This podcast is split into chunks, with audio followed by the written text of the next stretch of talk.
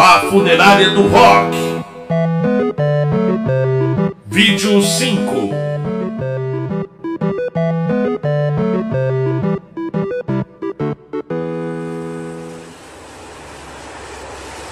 Capítulo 9 Karuma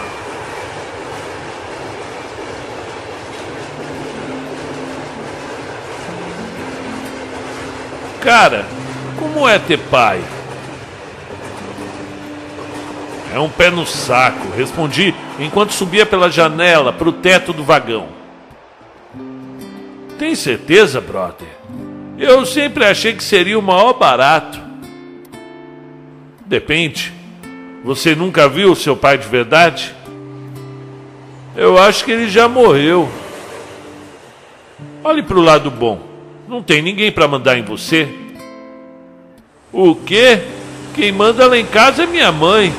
Eu tenho medo até do olhar dela. É, os filhos não deveriam ter medo dos pais. Considerei sentando no teto do trem, enquanto a composição se arrastava para o centro. Vai nessa. Primeiro vem o medo. É bom que conserva os dentes dentro da boca. Quando você aprende a ser gente de verdade, aí vem o respeito, brother. Olhei para o Karuma, que naquela época usava um cabelo maneiro, estilo Apollo do rock, Balboa. Sim, o Karuma era negro. Tinha uma altura média para sua idade, que era a mesma que a nossa, e adorava tocar violão. Mas não era da banda. Ele gostava de tocar sozinho. Do punk, o Karuma só curtia o Bad Brain. De resto, preferia o reggae. Mas na época, o punk e o reggae conversavam de certa forma. Falavam da politização dos jovens, contestações inerentes ao novo mundo que vinha chegando, de mudança social, essas paradas. Estava sentado bem na ponta da laje de concreto, em frente ao farol de encruzilhada, dedilhando No Woman No Cry. Caruma era foda, tocava lindamente. E nos anos 80, ainda que no final deles, todos tocavam violão. Uns mais, outros menos mas não existia roda de jovens sem um violão no meio. É claro, já tinha música eletrônica, o rap, o samba e tal, mas a grande maioria era roqueira mesmo. E a melhor forma de se ganhar meninas era tocando violão. E nisso o Karuma era especialista. O cara já demonstrava de berço uma sensibilidade maior para o violão. Nós sabíamos tocar rock, eu apenas uns três ou quatro acordes. Já ele tocava de tudo. Nosso amigo era da MPB. Dedilhava bossa nova, puxava músicas dos grandes festivais, Milton, Caetano, Gil, Chico. Diz que aprendeu com seu pai, mas nunca nos apresentou. E não mais falava sobre o velho. Caruma, quando pegava viola, ganhava alma, cantava com a essência do que ele era. Sabe que às vezes dá vontade de colocar tudo isso num livro? Ele disse olhando para o horizonte. Quem sabe um dia você não se torna um escritor? Dá uma paz. Nicole visava o horizonte de uma maneira diferente. Tinha poesia em seu olhar. Nossa amiga, às vésperas de completar 17 anos, parecia começar a fazer as pazes com a vida. É engraçado ver a Nicole que cortava os pulsos, que se trancava por semanas em seu quarto, que pintava as paredes todas de preto a mesma que se dizia ateia e que deixou todos preocupados pela loucura de sumir de sua casa por três dias. Tínhamos 15 e ela 14. A história continuou, com ela odiando ainda mais a vida. E a gente segurando sua onda quando as crises vinham. Por isso, acreditei. Era estranho ouvir a Nicole falar de paz. Luma, toca uma diferente pra gente? pediu nossa amiga. Caruma, que tinha acendido seu cigarrinho, deu uma puxada forte. Olhou para as montanhas, apagou o beck, guardou e começou a tocar uma bonita dos secos e molhados. Deitei na pedra inclinada que compunha um dos lados da construção, fechei meus olhos e viajei na canção do meu amigo.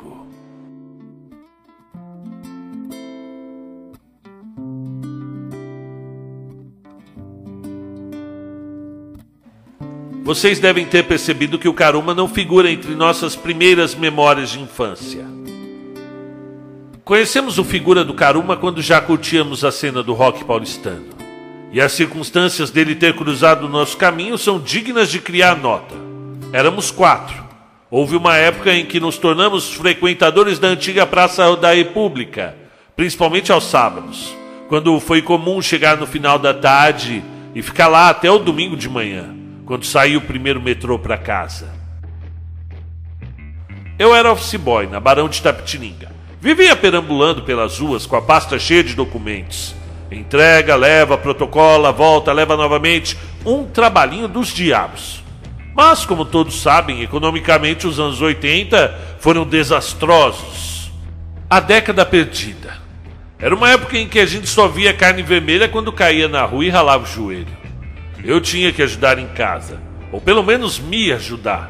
Comprar minhas roupas, pagar meus rolês, Todo mundo da minha idade trabalhava e estudava à noite, pelo menos no meu bairro. Eu fiz o que muitos jovens da minha geração fizeram. Hoje nem sei se existem ainda office boys. As transações se tornaram muito rápidas. A, a maioria vai por e-mail ou é transportada por motoboy. Eu acho que a profissão acabou por sermos muito lentos. Eu mesmo era muito lento. Passava o dia num fliperama que tinha ali na rua 7 de abril quando não estava gastando dinheiro do ônibus com fichas de jogos, passava horas na galeria do rock com conversa fiada com outros boys. Resultado do futebol, música, mulher pelada, tudo era motivo para atrasar o trabalho. Uma vez o gerente foi me buscar dentro do flipper. Deu aquele puto esculacho. Eu respondi, é claro.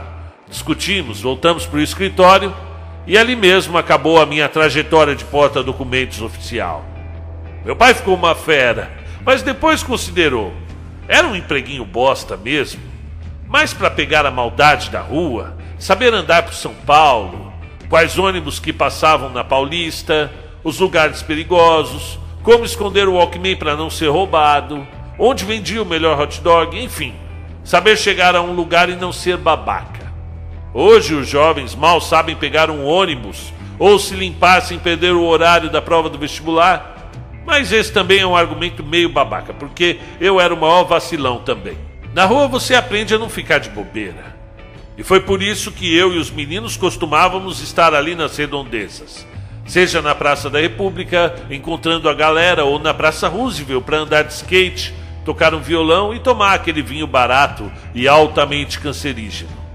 Foi em uma dessas madrugadas quentes de sábado quando subimos para a Avenida Paulista comprar vodka para tomar com Coca-Cola, ali mesmo no vão do MASP, que vimos o nosso amigo andando com seus passos miúdos, bem tranquilo, com seu violão metido num saco de pano pendurado nas costas. O King bateu o olho e disse: Eu acho que eu já vi esse malucão lá na vila, mas eu não lembro de onde. Estávamos descendo a numeração, vindo da consolação. E ele subindo do paraíso, quando cruzou por nós, bateu os olhos na gente e seguiu seu caminho.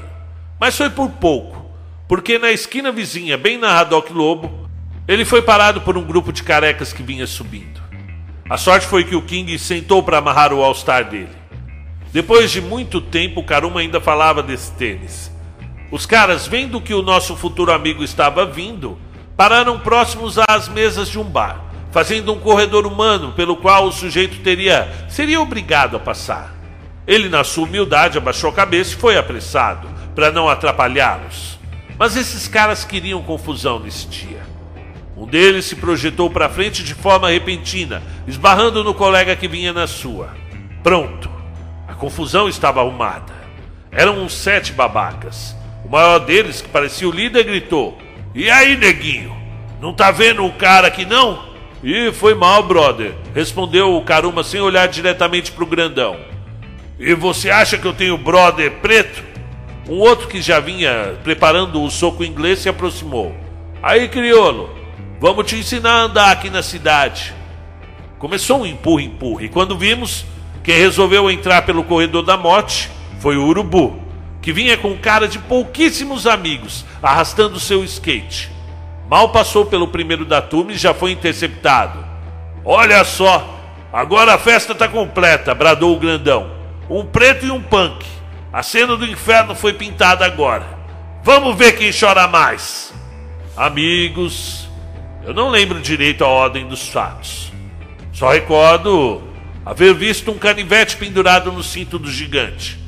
E do outro que já vinha com o um soco preparado na nuca do urubu, quando de maneira espetacular apareceu o King correndo já do outro lado. Nem eu tinha reparado dele ter saído do meu lado, preparando uma voadora homérica, aquela voadora do King de dois pés, dignas de filme do Bruce Lee, que acertou a cara do gigante bem cheio. Eu tratei de correr também para participar, porque o King caiu nessa voadora. Ninguém dispensava da coça em pelego fascista ou neonazista otário. Naquela época não tinha muita ideia com esse tipo de gente, não. Existe um diálogo com um filhote de ditador, mas ele é muito limitado. A partir disso, primeiro a gente bate e depois troca ideia. Foi engraçado até hoje. Quando passeio pela Paulista de bicicleta, lembro-me dos trogloditas correndo como covardes que eram, com a gente no encalço chutando suas bundas racistas. Um deles ficou no chão depois da garrafada da Nicole, justamente o cara do soco inglês. Mas a verdade é que nunca fomos loucos. O cara caiu, machucou. Ninguém ia mais bater nele. Como fazem alguns pit boys de hoje, chutando a cara de pessoas desacordadas até causar traumatismo craniano. Ninguém merece morrer por suas ideias ou atitudes. A gente era rueiro, sim, mas humanos. O normal era todo mundo gostar da gente, sentar na roda conosco, tocar um violão, passar de mão em mão, contar histórias engraçadas e talvez nunca mais ver a pessoa. Mas nesse dia não. Os trouxas foram embora assim, dançando pela Avenida Paulista. Após o ocorrido, o colega coagido veio agradecer. Valeu, brother! Realmente se tratava de um rapaz que morava na vila. Entretanto, pegando a rua do Urubu e subindo em frente até o próximo bairro, um pouco mais humilde, feito de casinhas do governo, as casinhas do Quércia. Seu nome? Juarez Carlos. O apelido? Karuma, que era uma região da Uganda, na África. Mas esse não fomos nós que demos. Ele já veio com ele de sua escola. A verdade é que, após todo o estresse, rimos bastante. Tiramos o cara desmaiado da rua, acordamos-lo para saber se ele estava bem e fomos embora. Desistimos do MASP e resolvemos voltar um pouco e descer a Augusta, e depois pegar o metrô no centro, pois ia começar a chover. E realmente no meio da descida caiu o mundo. E como todo bom jovem, dançamos na chuva. Pulamos nas poças, chutávamos água um do outro. Começou uma anarquia daquela longínqua Augusta dos anos 80. Mais ou menos na altura do Vegas, o King encontrou, encostado no poste, uma porção de pedaços grandes de isopor, provavelmente oriundos de alguma compra de geladeira ou fogão. Bastou ele olhar, era o King, e gritar: Agora é guerra! Peguem suas armas! Imediatamente um bloco de isopor foi quebrado em minhas costas, que me fez arquear e buscar também a minha arma. Resultado: quem passava pela Augusta via uma porção de arruaceiros brincando, como criancinhas de guerra. A rua toda suja de pedaços de isopor e a gente se divertindo quando. Para o nosso desespero, virou uma viatura, aquela veraneiro, da polícia, e nos parou. Vocês gostam de sujeira? perguntou o guardinha. Pois agora os bonitos vão recolher cada pedacinho de isopor da rua. Ah, cada vez que abaixávamos para pegar um pedaço, o cacetete do policial cantava nas nossas costas. Até a Nicole tomou umas borrachadas dos gambé. O Caruma, que logo percebemos se tratar de uma mania sua, pediu: Calma aí, brother! Teu brother? Teu brother! E lá foi mais uma rodada de cacetadas nas costas do nosso mais novo amigo. Maior mancada, o Caruma falou depois no metrô, todo molhado de chuva, com marcas nas costas e nos braços da bagunça. O policial bateu mais em mim. Não viaja, Caruma.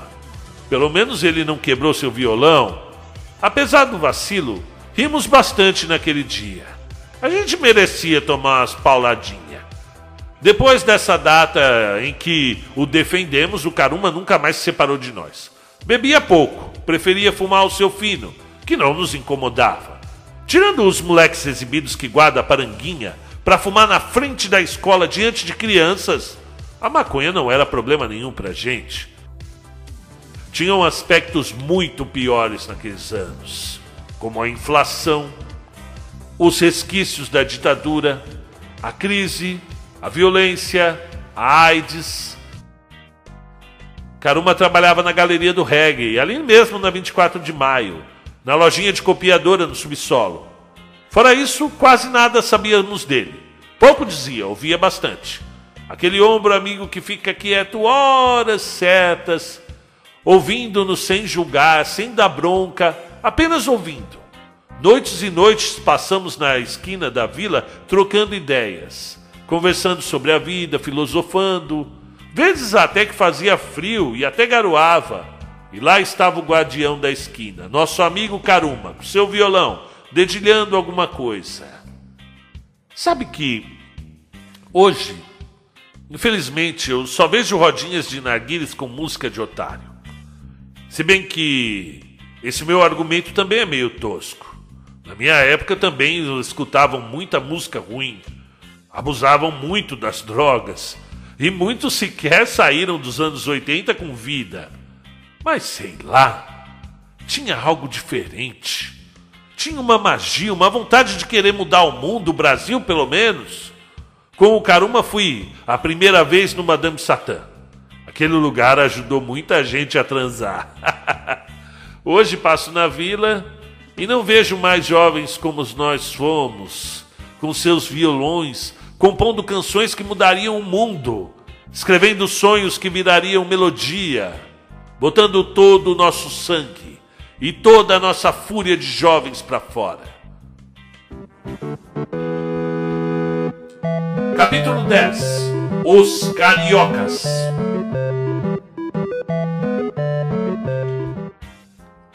E assim Naquele dia, em cima do farol de Encruzilhada das Almas, pensei eu que a sorte do King ter amarrado os calçados fora nossa. Uma sorte de ter um guardião da turma como o Karuma. Olha só! Um bando de bichas tocando música de bicha! Falou de repente um sujeito de jaqueta jeans e um cabelo amarelo que vinha acompanhado de outros dois caras, todos mais ou menos da nossa idade, subindo pela trilha do farol. Aposto que são paulistas. Olha a pinta do espetado, respondeu o outro de cabelo comprido, escorrido, que vinha caminhando ao lado do primeiro rapaz. E aí, parceiros, chegaram agora, disse o terceiro, esse de cabelo arrepiado, no estilo surfista. Eram uns caras de praia, cabelos clareados, óculos escuros, bermuda, chinelo. Chegaram pelo outro lado de onde vínhamos. Urubu só lançou um olhar e ali mesmo ficou, sem se mexer não estávamos para briga. Então, as madames são de onde? perguntou o rapaz bombado de academia com a jaqueta jeans. Da puta que te pariu, respondeu a Nicole que não tinha paciência para esses estilos. Calma aí, deixa as meninas falarem, disse um rapaz de cabelo comprido e escorrido, com uma carpa tatuada na canela. Nós somos de Sampa, respondeu King, olhando para o arrepiado. Quer um pouco de iogurte? eu não disse que essas meninas eram paulistas? Mas então, eu provoquei. Onde fica o morro de onde vocês vieram? Só pode ser no Rio de Janeiro, né? Lá tem metrô? Putz, grila, olha o paulista tirando onda. O que você acha disso, Caê? Eu nem sabia que tinha rock em São Paulo, devolveu Caê. O que eles acham que é rock mesmo? O traje é rigor? Todos riram da gente. O Caê era o rapaz de cabelo arrepiado. O outro, do cabelo escorrido, segundo entendi, era o Renato. O bombado de academia com a jaqueta jeans era o Flávio. Claro que havia uma disputa entre o rock paulista e o carioca. Eles zoavam nossas bandas, a gente zoava deles e todo mundo zoava as bandas do sul. Mas a galera de Brasília era bem-vinda em todos os três lugares. Sabíamos que a cena do gênero havia sido incrível no Rio com o cerco voador expondo ao, os máximos da música. Mas Mas a gente tinha muito mais que o traje ira. Exportamos influência com os mutantes, fora os secos e molhados. Sem entrar nos enormes méritos do Ratos de Porão, Velhas Virgens, RPM, Titãs, para não falar das bandas pequenas que a gente curtia desde a época do Napalm. Imagino que esses cariocas sequer tivessem conhecido Vinícius de Moraes. Mas imitando sua fala em relação ao samba, tentavam em vão sepultar a cena do rock paulista. Nós nunca fomos o túmulo do rock, apesar de reconhecermos a enorme importância do Senado do Rio de Janeiro e principalmente de Brasília. Mas só quem já desceu a Baixa Augusta, já frequentou Madame Satã ou enlouqueceu na Ledsley sabe o que eu estou dizendo. Quem cantou o Cabeça Dinossauro inteiro por milhares de vezes e até posteriormente, já mais velhos, de uns tempos pra cá, no casebre, revendo todos esses caras, vai poder atestar que nós, adolescentes dos anos 80, agora que agora eram quase jovens senhores, discutindo o bom e velho rock and roll nos motoclubes da cidade, com os seus filhos e netos. Podemos dizer, o rock é paulista, mano. Os cariocas ainda tiraram sarro da gente por um tempo, sem a nossa resposta, até que se cansaram e foram descendo a montanha. Vimos de longe eles entrando no Monza vermelho e descendo rumo ao centro. Carioca folgado em Uruba. Tava bom de dar um sacode neles, provocou King, que tinha guardado a noção antes de reencarnar. Pois é, fim de semana tá só começando. Eu já viajei muito com meu voo pro Rio. Eles não querem briga, não. É só aquela rincha comum de paulista com carioca. Essa provocação é de costume. Deixa os caras. Depois a gente dá uma zoada neles. Olha lá, a Nicole dormiu em cima da laje, interrompeu o Caruma. Todos nós dormimos.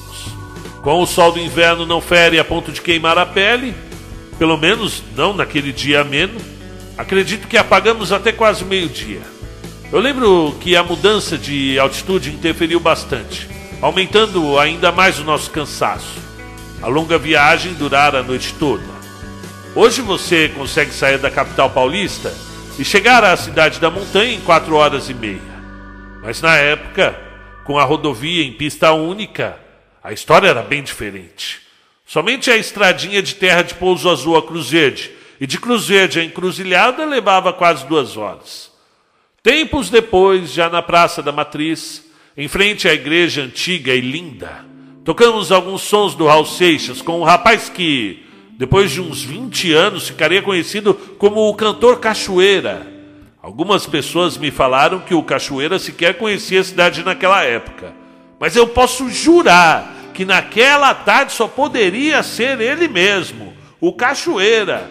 E de toda forma, Tocamos quase todo o repertório lá do B do Raulzito, sentados em volta de uma daquelas estátuas antigas de coronéis. Coronel Emiliano Pulciato, fundador da cidade e valente comandante na luta armada que culminou com a independência de Encruzilhada das Almas. Leu Urubu ao pé do busto. Coronel é o meu chapéu! gritou o King, derramando cerveja em plena roupa. Ao lado da igreja tinha uma pedra enorme em formato de um grande navio. Parecia a popa de um batomuche. Grandona pedra.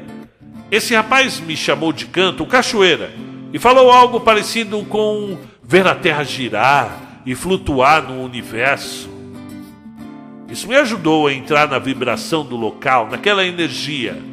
Ele falou e eu realmente imaginava como seria flutuar no universo.